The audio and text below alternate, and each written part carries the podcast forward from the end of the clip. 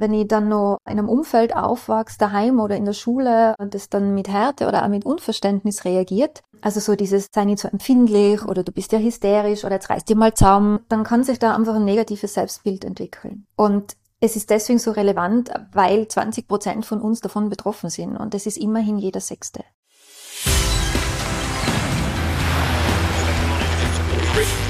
Gut zu wissen, der Erklärpodcast der Tiroler Tageszeitung. Hallo und herzlich willkommen zu einer weiteren Folge von Gut zu wissen. Ich bin Vanessa Grill und unser Thema heute dreht sich um Hochsensibilität. Betroffenen wird häufig unterstellt, Mimosen zu sein. Leicht angerührt, nicht belastbar.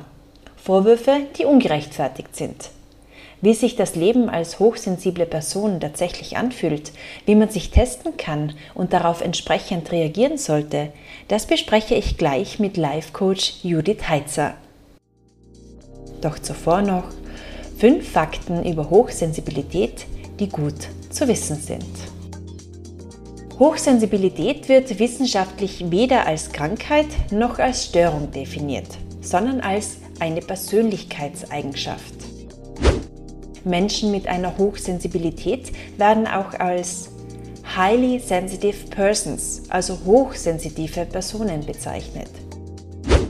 Der Begriff stammt aus dem amerikanischen Raum und wurde von der Psychologin Elaine Aron Anfang der 90er Jahre geprägt. Laut Aron sind bis zu 20 Prozent der Menschen hochsensitiv geboren. Bei Kindern und Jugendlichen sind es laut neueren Studien von Aron aus dem Jahre 2018 bereits bis zu 35 Prozent. Die Wurzeln der Sensitivitätsforschung reichen mindestens 100 Jahre zurück bis in die Anfänge der Psychoanalyse. Als bereits der Psychiater Carl Gustav Jung feststellte, dass manche Menschen durch eine angeborene Sensibilität gekennzeichnet sind.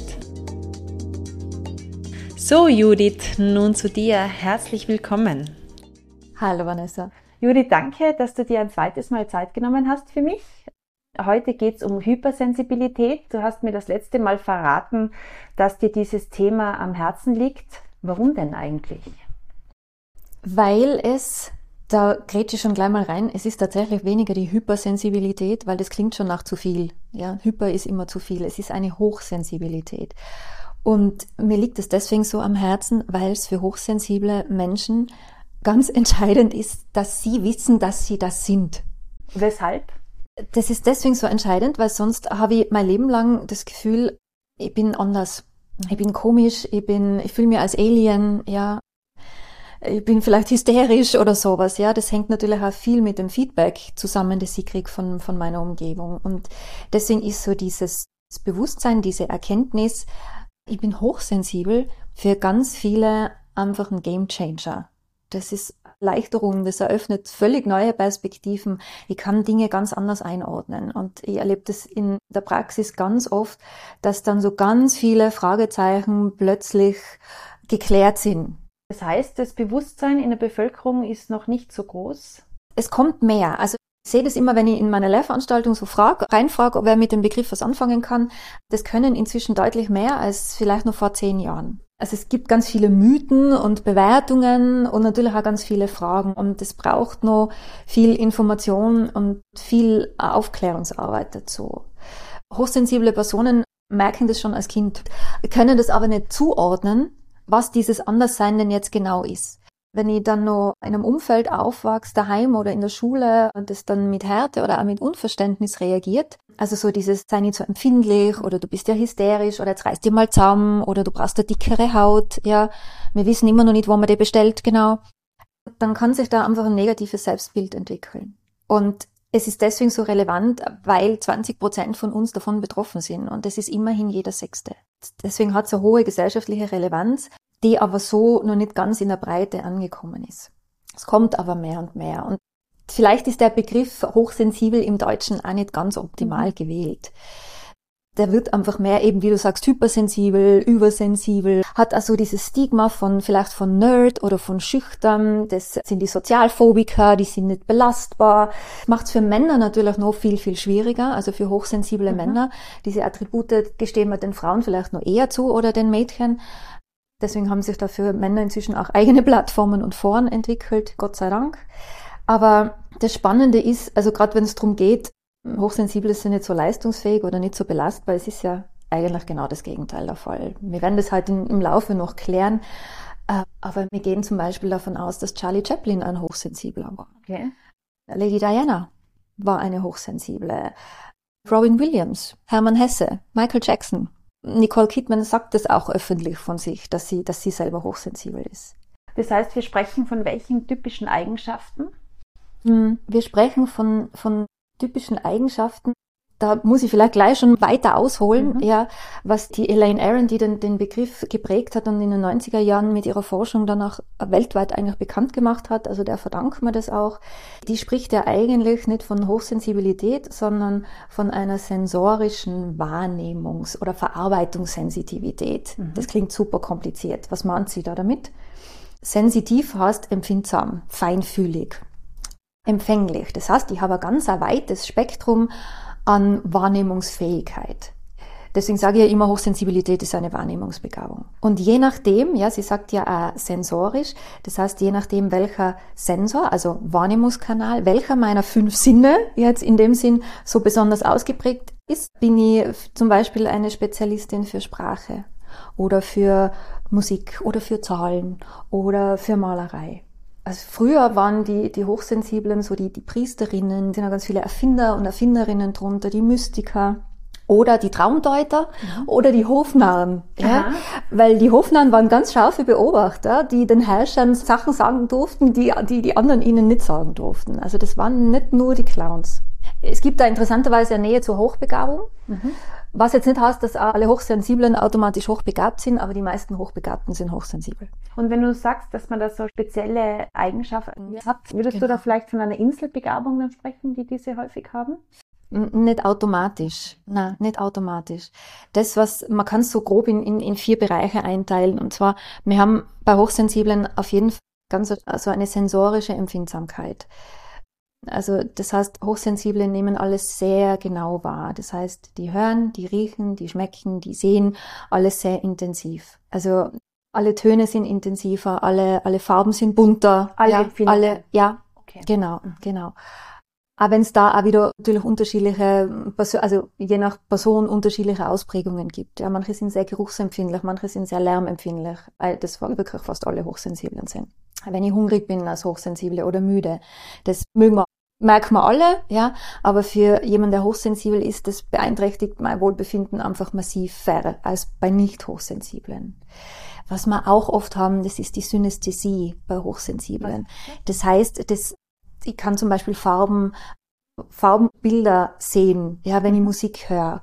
Oder Zahl oder Buchstabe hat eine bestimmte Farbe. Mhm. Also dann ist Vier ist rot zum Beispiel und ein A ist gelb. Das sehe ich einfach vor Augen. Ja? Oder Zahlenreihen haben eine bestimmte Anordnung. Ich, ich habe da ein Bild von mir. Das, also das so mit assoziieren, mhm. dass mehrere Sinne betroffen sind, das haben wir ganz oft. Und das ist sehr schön und eine Bereicherung. Aber das heißt, in dem Moment, wo sich was verändert, also wo ich einen Job wechsle, wo ich umziehe, wo ein Kind auf die Welt kommt oder ich heirat, ist das natürlich nochmal eine größere Herausforderung. Also das war so das erste Merkmal. Das zweite, was dann dazu kommt, das ist eine ganz gründliche Informationsverarbeitung. Das heißt, was stellst du dir vor, wie viele Sinneseindrücke pro Sekunde auf uns einprasseln? Irgendeine Vorstellung. Ich sag's gleich dazu, es ist eine absurd hohe Zahl. 100? Mhm. 11 Millionen. Ja, Wahnsinn. Unvorstellbar, ja. oder? Elf Millionen Sinneseindrücke in der Sekunde. Wenn die alle bewusst bei uns im Kopf ankommen, im Gehirn dann, oder im Bewusstsein ankommen, im Kopf kommen sie an, dann, dann sind wir nicht lebensfähig. Mhm. Dann werden wir verrückt, ja. Genau, mhm. genau. Das heißt, was macht unser schlaues Gehirn? Es hat einen Filter eingebaut. Diesen Filter kann man sich jetzt so, der ist unterschiedlich scharf eingestellt. Und bei nicht hochsensiblen Personen ist der Filter sehr stark eingestellt. Ja, das kann man so vorstellen wie ein T-Sieb. Ja, also der fängt wirklich vieles auf. Bei Hochsensiblen ist es kein T-Sieb, sondern ein Volleyballnetz oder Tennisnetz. Es kommen also pro Sekunde viel, viel mehr Informationen im Bewusstsein an, die dann auch verarbeitet werden müssen so wie du jetzt da sitzt, ja, unterscheidet dein Gehirn sehr stark, welche Reize sind jetzt für die relevant, ja. Du sitzt da, die Sonne scheint, die Judith redet. Mehr musst du jetzt in dem Moment nicht wirklich wissen. Ja, da ist es nicht wichtig, dass die Straßenbahn vorbeifährt, dass ein Vogel piepst, dass die Heizung knackst oder, oder sonst irgendwas. Ja. Hochsensible können das gar nicht ausblenden. Das kommt immer an und das ist ein Vorteil auf der einen Seite, ja, starke Detailwahrnehmung. Wenn ich jetzt Controller bin zum Beispiel, ja. ist das wirklich hilfreich. Ja. Ich bin sehr sorgfältig, sehr genau. Ich sehe auf jeder PowerPoint-Folie, dass da der Buchstabe verrutscht ist. Der Nachteil ist, es ist logischerweise anstrengender, was ich da die ganze Zeit zu tun habe. Ist nicht schwer, sich zu konzentrieren? Ja, weil ich natürlich mehr Ablenkungen mhm. habe. Ja. Deswegen ganz oft da reden wir vielleicht später eh noch drüber, so eine falsche Diagnostik, statt hochsensibel dann ins ADHS zu gehen. Ja, Hochsensible können sich sehr, sehr gut konzentrieren, brauchen aber halt bestimmte Rahmenbedingungen. Das ist nicht das Großraumbüro im mhm. Normalfall. Das sind auch Kinder, die in einer Klasse, wenn es eine Stillarbeit gibt oder sowas, vielleicht nur noch einen Kopfhörer brauchen. Mhm. Hm, das heißt, eben diese starke Detailwahrnehmung ist ein Vorteil, aber man geht so davon aus, dass nicht Hochsensible vielleicht mit drei Reizen in der Sekunde bewusst zu tun haben. Bei Hochsensiblen sind es zehn und mehr. Mhm. Das heißt, ob ich mit drei Bällen jongliere oder mit zehn und das 24-7 und das 365 Tage, das macht natürlich was aus. Hochsensible sind einfach extrem beschäftigt die ganze Zeit. Sie haben alle Hände voll zu tun und funktionieren aber trotzdem noch. So viel zum Thema nicht belastbar. Ja. Wir haben jetzt von der sensorischen Empfindsamkeit gesprochen und von der gründlichen Informationsverarbeitung kommen wir zum dritten Merkmal. Die emotionale Intensität. Mhm. Das heißt, dass alle Eindrücke einen stärkeren emotionalen Abdruck hinterlassen. Egal, also jedes Gefühl, egal ob es positiv ist oder negativ. Also mich zu verlieben ist fürs Nervensystem Stress, mhm. ja, weil da passiert eine ganze Menge. Ähm, das heißt, Hochsensible haben eine sehr, sehr intensive Gefühlswelt und ein Gefühlserleben. Ja, also so wie ich es vorher schon gesagt habe, alle Farben bunter, alle Töne lauter, alle Gefühle intensiver. Hochsensible können weinen vor Freude, vor Trauer, vor Rührung, vor Sehnsucht zum Beispiel. Und vor allem soziale Gefühle wie Kritik, sich kritisiert fühlen, Beschämung, Schuldgefühle, aber auch Mitgefühl ähm, erleben sie ganz besonders intensiv. Deswegen sind sie hochempathisch sehr intuitiv, sind wirklich gute Zuhörer und Zuhörerinnen, haben dadurch natürlich auch ein großes Harmoniebedürfnis. Sie spüren eine ganz starke Verbundenheit mit Menschen, mit Tieren, mit der Natur auch. Also Naturerlebnisse haben überhaupt einen sehr hohen Impact.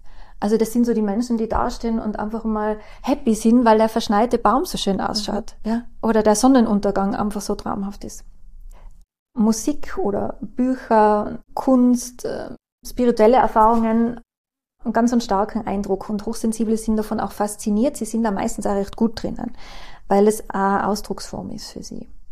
Und diese drei, ja, also die emotionale Intensität, dass ich alles so gründlich verarbeite und dass so viel mehr Reize bei mir ankommen, alles das führt, und das ist das vierte Merkmal, zur Übererregung. Wie äußert sich das? Ich habe einfach einen Overload. Mm, also durch dieses dauernde Einprasseln von so vielen und so komplexen Sinnesreizen entsteht in meinem vegetativen Nervensystem einfach viel schneller ein hohes Erregungsniveau, als wenn ich das nicht habe. Und das kann zu einer Stressreaktion führen. Das heißt, bei chronischer Übererregung bin ich dann in der Schlaflosigkeit, kriege dann auch Konzentrationsprobleme, komme in die Erschöpfung. Also dadurch bin ich dann auch anfälliger für Stresskrankheiten zum Beispiel. Welche Ursachen hat denn die Hochsensibilität? Da hat sich in den letzten Jahren in der Genforschung einiges getan was darauf schließen lässt, dass es kein rein psychisches Phänomen ist, mhm. sondern dass es auch handfeste körperliche Ursachen hat. Wir wissen inzwischen schon, dass das frühkindlicher Stress bestimmte Gehirnteile beeinflusst, mhm. die eine Rolle spielen bei der Sensibilisierung. Es gibt da spannende Forschung an der, an der Queen Mary University in London. Die haben so neun Genvarianten gefunden, die mit ganz wichtigen Neurotransmittern, also alle Neurotransmitter sind prinzipiell wichtig, ja, aber die sind die, die man auch kennen, das Serotonin zum Beispiel oder das Dopamin, die haben damit zu tun wodurch dieser Gehirnteil beeinflusst wird, der für die Verarbeitung von Emotionen zuständig ist. Das ist unsere Amygdala, die ist da, so mhm. der Mandelkern über den Schläfen. Und die entscheidet, wie stressig ich eine Situation empfinde. Und damit gibt es einen direkten Zusammenhang zwischen frühkindlichem Stress und Stressanfälligkeit als Erwachsene also genetisch sensible Kinder, Kinder mhm. eines bestimmten Genotyps, ja, waren dann auch später verletzlicher gegenüber Stresssituationen, wenn sie jetzt auch noch in schwierigen Verhältnissen aufgewachsen sind, mhm. als Kinder, die eine entspannte und eine liebevolle Kindheit gehabt Also da wird dann die Veranlagung noch einmal verstärkt. Genau.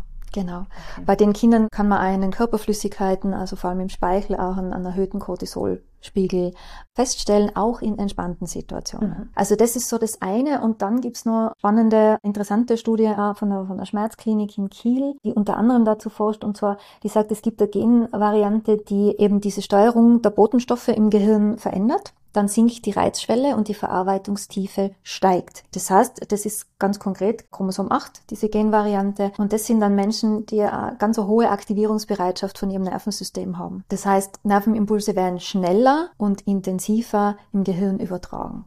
Und jetzt könnte man sagen, na ja, das aber eigentlich ein Vorteil, oder? Wenn wir da schneller sind, mhm. das ist doch gut, gerade wenn es um Gefahren und so weiter geht. Ja, das stimmt natürlich, aber gleichzeitig bedeutet das, dass das Gehirn viel mehr Energie verbraucht. Und dann muss ich ihm immer mehr nachliefern. Ja, und irgendwann einmal wird die Energieversorgung der Nervenzellen instabil. Und das führt dann zur Reizüberflutung. Was unterscheidet denn hochsensible Menschen von sensiblen Menschen? Wo ist denn da die Grenze oder der Unterschied der gravierende? Was würdest du das sagen? Die ist tatsächlich fließend. Ja, und da kommt dann schon auch nochmal die Persönlichkeit und die Individualität von jeder Person auch mit ins Spiel. Also hochsensibel ist nicht gleich hochsensibel. Und diese Grenze ist nicht, bis dahin bist du im Spektrum da und bis dahin bist du dann im Spektrum da. Das kann man tatsächlich so nicht sagen. Wichtig ist tatsächlich, oder gute Möglichkeit zu unterscheiden ist, Gewohnheiten zu beobachten. Mhm, das heißt, das ist jetzt vielleicht auch für unsere Zuhörer oder Zuhörerinnen interessant ich sage jetzt einfach mal so eine Liste von Aktivitäten und Sie schauen einfach, wenn Sie sich das vorstellen, überlegen Sie ein bisschen mit, wäre das angenehm für Sie, hätten Sie da Lust drauf oder ob Sie das überhaupt können. Zum Beispiel in einem hellen Raum ohne Verdunkelungsmöglichkeit schlafen. Oder mit einer Geräuschkulisse einschlafen, mit einer Geräuschkulisse lernen, mit jemandem einen Konflikt haben und nicht dauernd dran denken. Den, eine spontane Reise machen und überhaupt nichts planen den ganzen Tag in einem Vergnügungspark verbringen, eine neue Stadt anschauen und abends nur in ein Theater gehen oder in ein Konzert, also abends nur mal Aktivität, noch einmal Menschen. Oder wäre es spontan im Urlaub mal eine Risikosportart auszuprobieren? So. Fallschirmspringen, Höhenklettern, Wildwasserrafting. Und den Nervenkitzel genießen. Einfach nur mal an mich denken und gar schlechtes Gewissen dabei haben. Einen Actionfilm schauen mit Gewaltszenen, zwei Tage im Club durchfeiern, oberflächlichen Smalltalk führen und mich wohlfühlen dabei. Also, oder auch zum Beispiel Nein sagen zu Freunden und zu Verwandten und nicht drüber nachdenken, was, wie sich die andere Person jetzt dabei fühlt. Also, wenn sie, vieles davon ist für Hochsensible absolut unattraktiv oder gar nicht möglich. Also, gerade was das Einschlafen betrifft, wenn es hell ist. Also, ähm, und von dem her ist es einfach gut, sich da zu beobachten und zu merken, okay, wo gibt's da bei mir Unterschiede zu anderen? Ja. Und falls jetzt einige Vorschläge völlig undenkbar wären und andere aber schon interessant, das heißt nicht automatisch, dass sie nicht hochsensibel sind, ja, sondern dann können sie vielleicht zu den High Sensation Seekern. Das ist so eine brisante Mischung aus Adrenalin-Junkie und Hochsensibilität. Also können unsere Hörerinnen und Hörer den Selbsttest machen. Wahrscheinlich kriegst du jetzt ganz viele Anrufe und E-Mails. Nur her damit. ich denke, das ist ganz wichtig, diese Differenzierung innerhalb von Hochsensibilität. Ja, also dieses im Rückzug und immer zu viel. Ja, und das sind so die Sheldon Coopers dieser Welt. Ja, deswegen finde ich das ganz spannend, dass es eben auch so, so eine Gruppierung gibt, die, die sich sehr schnell langweilen. Ja, High Sensation Seeker heißt, die brauchen Abwechslung, die probieren gern was Neues aus, die brauchen neue Erfahrungen das sind, das sind hochsensible Extremsportler, mhm. ja, oder Künstler oder, oder machen exotische Reisen. Und die brauchen diese intensiven Phasen von, von Sport, von, von Kreativität, von Arbeitswut, ja, vielleicht auch von Sexualität und aber dann auch wieder Ruhephasen. Mhm. Und davor hast du aber angesprochen, dass Veränderungen häufig nicht so gerne. Genau, ja, das klingt so nach einem totalen Widerspruch. Genau, ja. Es ist so ein bisschen gleichzeitig Gas und Bremse. Ja, also es gibt so, es gibt, und das ist die Herausforderung und oft auch die Verwirrung, ja, wenn ich mich so in der klassischen hochsensiblen Kategorie nicht automatisch zuordnen kann, weil ich das zum Beispiel auch genieße, unter Menschen zu sein, weil ich gern auf das Stadtfest gehe oder weil ich es toll finde, auf ein Konzert zu gehen oder viele Freunde einzuladen. Aber ich merke ab einem gewissen Punkt, dass es kippt. Mhm. Und das ist dann so die Herausforderung für hochsensible High Sensation Seeker, ja, die richtige, das ist oft so eine lebenslange Aufgabe, das ideale Erregungsniveau, würden wir sagen, zu finden. Ja, also zwischen beiden Bedürfnissen. Weil wenn ich mich nur auf die hochsensible Seite und den Rückzug und Pausen etc. konzentriere, dann leidet der High Sensation Seeker. Und umgekehrt überdrehe oft als High Sensation Seeker und übersehe das Ruhebedürfnis. Und ganz wichtig, 30 Prozent aller Hochsensiblen sind extrovertiert. Das wollte ich eben auch fragen, weil es hat jetzt auch alles nach Introvertiertheit ausgeschaut, aber du hast jetzt gesagt, 30 Prozent der Hochsensiblen sind extrovertiert. Aber die brauchen dann diese Mischung aus Rückzug. Die, genau, diese Balance. Ja, und manchmal ist das tagesverfassungsabhängig und manchmal auch nicht. Aber das ist dann für viele eine große Erleichterung, dass sie sagen, okay, dann bin ich beides. Ja, und dann darf ich auch beides ausleben. Und meine Aufgabe einfach eben, wie du sagst, die richtige Balance, den, den Ausgleich zu finden. Wann ist was dran? Ich kann manchmal auch drei Tage durcharbeiten mit ganz vielen Menschen. Ja, aber dann sollte ich mir am Wochenende vielleicht nicht normal das alles voll schaufeln. Das muss sonst einfach ausgelaugt auch vielleicht. Genau, mhm. genau. Hochsensibilität ist keine anerkannte Erkrankung, haben wir auch schon besprochen, aber gibt es dann eigentlich eine Heilung? Heilung unter ja, Anführungszeichen. Ja. Ja, es gibt die Heilung von dem Gefühl, dass mit mir was nicht stimmt. Dass ich komisch bin, crazy, zu labil für diese Welt. Ja, nicht belastbar, haben wir schon, haben wir schon gehabt. Oder dass ich mich rechtfertigen muss dafür, äh, wie ich tick oder was ich brauche. Davon gibt's eine Heilung. Ja, definitiv. Aber eben ganz wichtig, Hochsensibilität ist keine Krankheit. Diagnosen werden für Krankheiten geschaffen, nicht für, sagen wir mal, Persönlichkeitsmerkmale oder Eigenschaften. Aber diese Fehldeutung bewirkt natürlich was. Ja. Also die Heilung besteht darin, mein negatives Selbstbild aufzulösen und das bisherige neu zu bewerten. Das heißt, in dem Moment, wo ich weiß, ich bin hochsensibel, kann ich meine alte Brille absetzen. Ich bin immer komisch, ja. Ich bin immer die, die mehr Ruhe braucht, die nicht mitgeht, ja. Oder die früher heimgeht. Die Brille kann ich dann mal absetzen und mal eine neue aufsetzen. Das heißt dann auch, dass ich mein Leben einfach anders gestalten kann. Also Heilung ist in dem Sinne Akzeptanz. Heilung ist Akzeptanz, ja. Heilung ist viel Information und ist auch eine Aufgabe. Also in dem Moment, wo ich das weiß, äh, heißt es einfach, bestimmte Dinge anders zu machen in Zukunft dem besser zu entsprechen, ja, wie, wie ich bin. Also, so, ich sage, selbstbewusstes Bewusstsein zu kriegen für, für meine Veranlagung und für die Vorlieben und die Abneigungen, die das mit sich bringt. Wie bemerkt man denn noch, dass man hochsensibel ist, zum Beispiel? Hast du da noch ein paar Unterscheidungsmerkmale parat? Ja, was hilfreich ist zum Beispiel, es ist zu schauen, wie ist denn so mein Verhalten in Bezug auf Überstimulation und, und Rückzug. Wenn ich viel unter Menschen bin. Ähm, also ich gehe shoppen, ich bin in einem Großraumbüro unterwegs, ich gehe abends in ein Konzert. Oder ich führe intensive Gespräche auch, ja, das kann es ja auch sein. Oder laute Geräusche, wird mir das schneller zu anstrengend als anderen. Also merke ich da schneller Erschöpfung, habe dann ein Rückzugsbedürfnis, ein Ruhebedürfnis habe ich vielleicht öfter das Gefühl, jetzt muss ich erstmal verarbeiten, was ich da alles erlebt habe. Merke dass ich, dass ich intensives Gefühlserleben habe, dass das sehr vielschichtig ist. Hochsensible erinnern sich meistens an ihre Träume. Merke ich, ich bin so immer der, die mitweint, ja, mit jemand anderen oder auch beim Film, ja. Und auch wenn ich mir so die soziale Interaktion anschaue, bin ich sehr harmonieliebend, habe ich große Angst vor Konflikten, weil das eben mit meinem Harmoniebedarf, das bringt sofort was in, in Balance und dann ist diese Gefühlswelt, das Gefühlschaos, in das mir das stürzt, oft überflutend. Vielleicht tue ich mir ein bisschen schwerer im Kontakt mit Fremden, ja, oder in großen Gruppen, dass ich ein bisschen scheuer bin und zurückhaltend bin. Große Hilfsbereitschaft, sehr zuverlässig, sehr pflichtbewusst, ganz oft über die eigenen Grenzen drüber marschieren. Und was vielleicht auch noch ganz wichtig ist, das ist, dass ein hochsensibler Körper auch anspruchsvoller ist als ein nicht hochsensibler. Was meinst du damit genau? Das heißt konkret, dass ich zum Beispiel, ähm, wenn ich hochsensibel bin, regelmäßiges Essen brauche. Also dass der Körper so ein bisschen angewiesen ist auf einen Rhythmus. Mhm.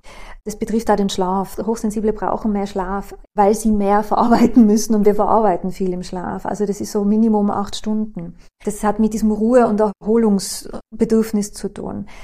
Der hochsensibler Körper ist schmerzempfindlicher. Also auch da dieses don't be such a baby, ja dass man sich als Erwachsene auch noch fürchtet vor Spritzen oder Infusionen. Das lässt sich manchmal auch dadurch erklären. So sanfte Berührung und Behandlung. Also grob angegriffen werden. Das merkt man auch schon bei hochsensiblen Kindern. Mhm. Manchen taugt es, wenn man sie fest angreift, ja, und die juchzen dann auf und, und so weiter. Und bei hochsensiblen Kindern, die fangen weinen an. Die stresst es. Mhm. Und das behaltet sich Erwachsenenleben bei eben diese ruhige Umgebung brauchen zum Schlafen oder zum Essen. Und was auch oft ein Zeichen sein kann, dass ich sehr stark auf, auf Alkohol und Kaffee reagiere.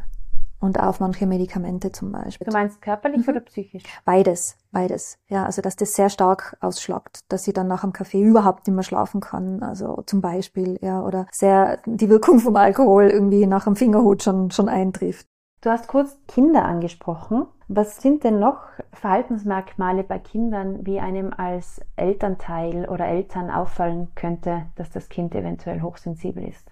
ist ein ganz wichtiges Thema. Kann da nur generell was dazu sagen, weil ich nicht auf Kinder spezialisiert bin. Mhm. Aber es ist ganz wichtig, weil in der Kindheit einfach schon so, so viele Weichen gelegt werden. Ja, und der Umgang meines Umfelds damit natürlich extrem entscheidend ist, was ich als Kind für Selbstbild entwickle. Ja, also Stichwort bin ich anders, komisch, defizitär oder kriege ich von Anfang an mit, okay, ich bin so und das bedeutet, ich muss auf gewisse Dinge Rücksicht nehmen, aber dann kann ich auch die Vorteile davon nützen. Und man wird ja nicht im Laufe des Lebens hochsensibel, man ist es von klein auf, von Geburt an. Und hochsensible Kinder haben im Prinzip dieselben Eigenschaften wie alle, die die, die Erwachsenen dann auch haben.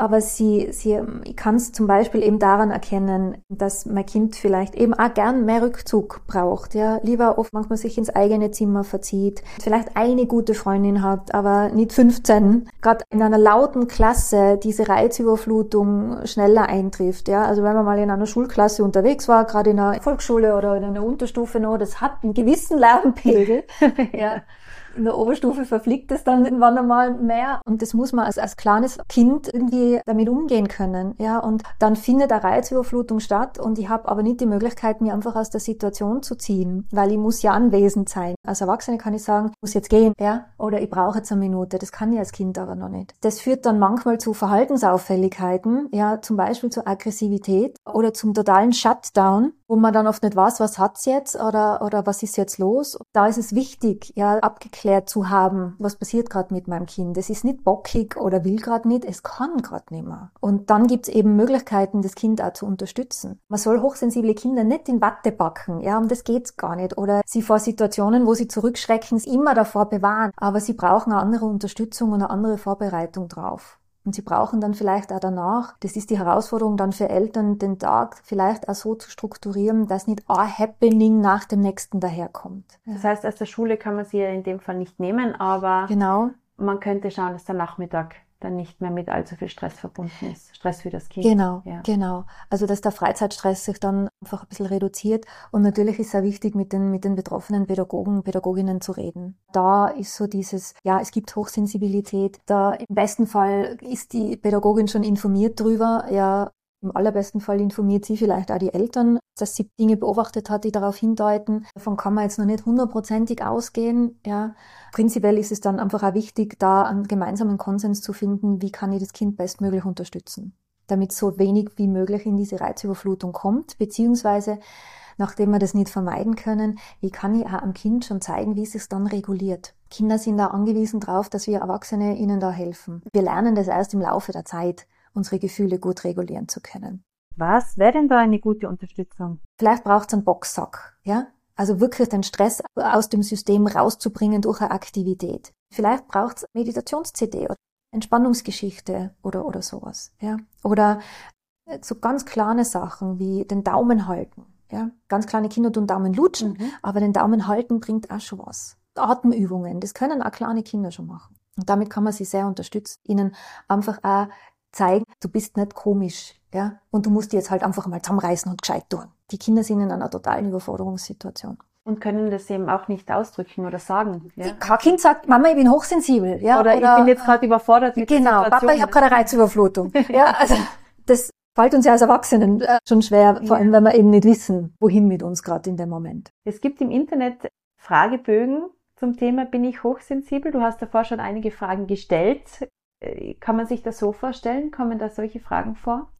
Es geht so ein bisschen in die Richtung, ja. Diese Fragebögen sind natürlich je nach Qualität ein bisschen strukturierter noch. Die sind mitunter auch recht ausführlich, aber es geht vor allem eben um so Alltagssituationen und um das Erleben darin. Das ist meine Möglichkeit festzustellen, betrifft es mir oder nicht. Würdest du solche Fragebögen empfehlen? Also jemanden, der, der eben das gerne wissen möchte, ob er hochsensibel ist oder nicht, den Verdacht hat? Also grundsätzlich spricht nichts dagegen, mir das mal anzuschauen. Ja, Fragebogen drückt immer eine Tendenz aus, wie bei jedem Fragebogen. Und es kann für eine erste Einschätzung kann es tatsächlich hilfreich sein. Man muss nur ein bisschen aufpassen, weil es kann natürlich sein, dass sie vielleicht von zehn Punkten nur zwei ankreuzt. Die habe ich aber dann dafür sehr, sehr stark ausgeprägt. Und manchmal entsteht dann der Eindruck, na ja, ich habe jetzt da eh nur zwei Punkte, dann betrifft mir das nicht. Also von dem her im Zweifelsfall immer an einen Profi wenden, erfahrenen Coach oder Therapeutin, lasst sich das leicht klären.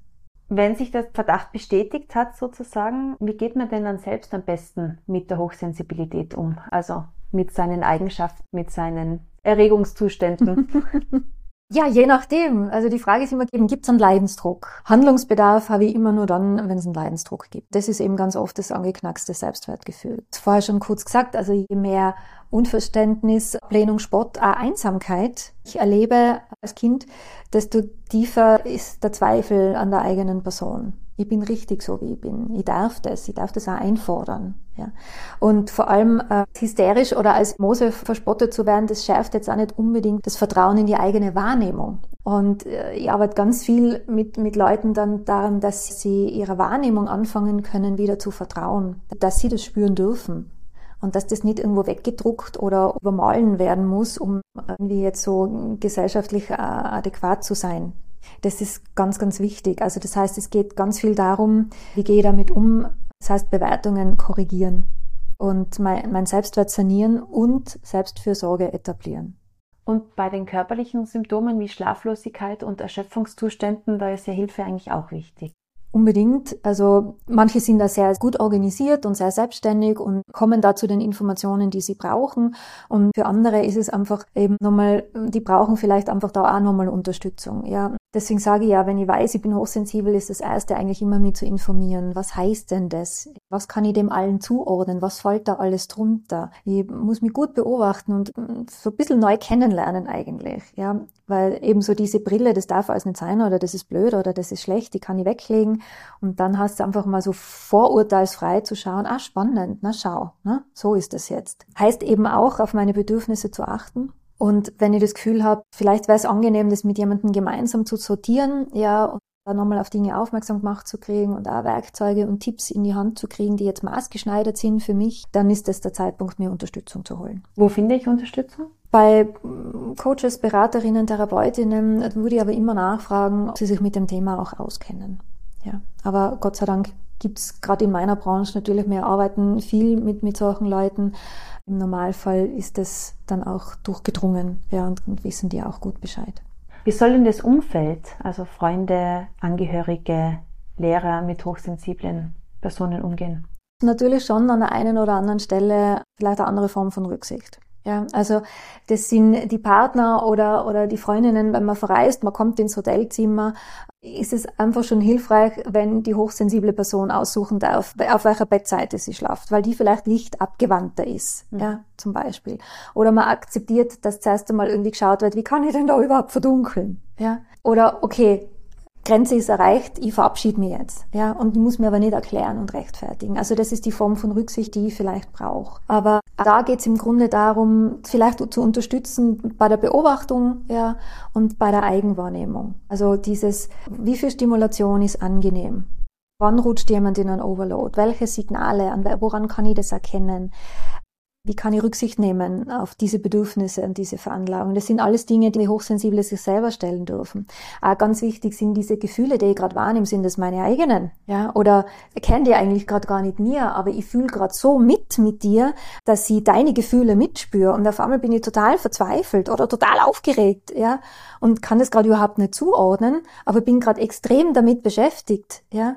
Also auch das ist ganz, ganz wichtig. Wie kann ich Abstand nehmen von der Aufregung anderer? Eben, du hast gefragt, was kann das Umfeld tun? Das ist ganz oft auch das Nein zu akzeptieren. Mhm. Ja, das Nein, geh nicht mit, für heute ist es zu viel, ja, aber gerne, nicht in der Gruppe, aber gerne mal zu zweit mit dir, solche Dinge. Nicht kommentieren? Im besten Fall, ja, aber natürlich auch auf der anderen Seite Fragen stellen. Du passt es für die, ja? Oder wie lang wären okay? Oder Du sagst einfach, ja, bis wohin und, und wie lang. Ja, das ist für Hochsensible total erleichternd, wenn man das Gefühl hat, okay, da, da begegnet man jemand mit Wohlwollen und ist dann nicht beleidigt oder nimmt es persönlich. Und was vielleicht auch noch ganz wichtig ist, das ist, also gerade was das Nein sagen betrifft, äh, Hochempathen ziehen chronische Opfer und Jammerer ganz magisch an, weil sie so einfühlsam sind, weil sie so mitfühlen, weil sie auch so viel zu geben haben, ja, und so mitschwingen. Also das ist so quasi ein Perfect Match. Mhm. Ist aber für die eine Seite, also für die Hochempathen, wahnsinnig anstrengend. Und deswegen ist es also wichtig, da das, das Grenzen ziehen zu lernen, ja, ohne dass ich überwältigt wäre von schlechtem Gewissen. Also wie sage ich Nein, ohne zu verletzen? und diese Selbstfürsorgestrategien zu entwickeln. Und das ist, da ist das Umfeld dann teilweise mit betroffen, ja, gerade wenn ich in, zusammen in einem Haushalt lebe, weil das heißt tatsächlich als Hochsensible, wie kann ich gut für mich sorgen, wie kann ich, damit ich meine Hochsensibilität optimal für mich und für andere nutzen kann, statt dass sie mich ausbremst oder ich mich von ihr ausgebremst fühle. Damit meinst du Auszeit nehmen? Damit meine ich Auszeit nehmen, damit meine ich auch so einen Lebens- und Arbeitsstil zu entwickeln, der an meine Bedürfnisse ausgerichtet ist. Das sollten grundsätzlich alle von uns tun, ja. Das heißt, wie plane ich meinen Tag, wie plane ich meine Woche, wie plane ich meine sozialen Kontakte, wann brauche ich Pausen. Und das heißt auch, und das ist auch ein wichtiger Punkt, so stärkende Routinen zu entwickeln für den Stressabbau. Ja, ich habe als Hochsensible einfach täglich mehr Stress. Und irgendwo muss er hin. Ja. Das heißt, Stressabbau, auspowern und entspannen. Der Körper braucht beides. Ja. Entspannungsübungen, Atemtechniken, Meditation, Yoga, also den Körper da einfach mitnehmen. Er dankt einem das sehr. Ja, danach ist er wieder sehr, sehr leistungsfähig. Also Zeit für mich und mein Nervensystem durchputzen. Jetzt haben wir eigentlich hauptsächlich über die Problematiken gesprochen. Wie kann man denn seine Hochsensibilität nutzen? Es gibt ja bestimmt auch viele Vorteile. Ein paar hast du schon angesprochen. Genau, es gibt einige Vorteile natürlich. Und zwar, sobald ich für gute Rahmenbedingungen gesorgt habe, kann ich alle Eigenschaften und alle Merkmale, über die wir gesprochen haben, als Vorteil nützen. Das ist oft so ein Befreiungsschlag auch. Ja? Ich muss mir dann nicht mehr irgendwo reinzwängen lassen. Ich kann mich akzeptieren, wie ich bin und ich kann das Potenzial, das ich habe, endlich heben. Um das geht's ja. Und das gibt ganz viel Selbstbewusstsein zurück. Die Beziehungen müssen eine Tiefe haben, die Arbeit muss als sinnvoll erlebt werden. Wenn das der Fall ist, ja, dann sind Hochsensible die glücklichsten Menschen. Wichtig ist eben diese, diese eigene Nische auch zu finden. Was ist mein Geschenk für die Welt und wie kann ich das so verpacken, dass es mich und andere glücklich macht? Und dieses tiefe Gefühlserlebnis, ja, das, das bringt mir ja als Hochsensible jeden Tag mehr Highlights. Ja weil ich mich über Sachen freuen kann. Für mich ist die grüne Wiese immer nur ein Ticken grüner als für andere. Und das kann ich dann genießen. Und das ist schon auch Lebensqualität. Vielen Dank für das sehr interessante Gespräch. Sehr, sehr gerne. Danke dir. Gefällt euch unser Gut zu wissen Podcast? Dann teilt ihn, liked und bewertet ihn in eurer App. Das war Gut zu wissen, der Erklärpodcast der Tiroler Tageszeitung.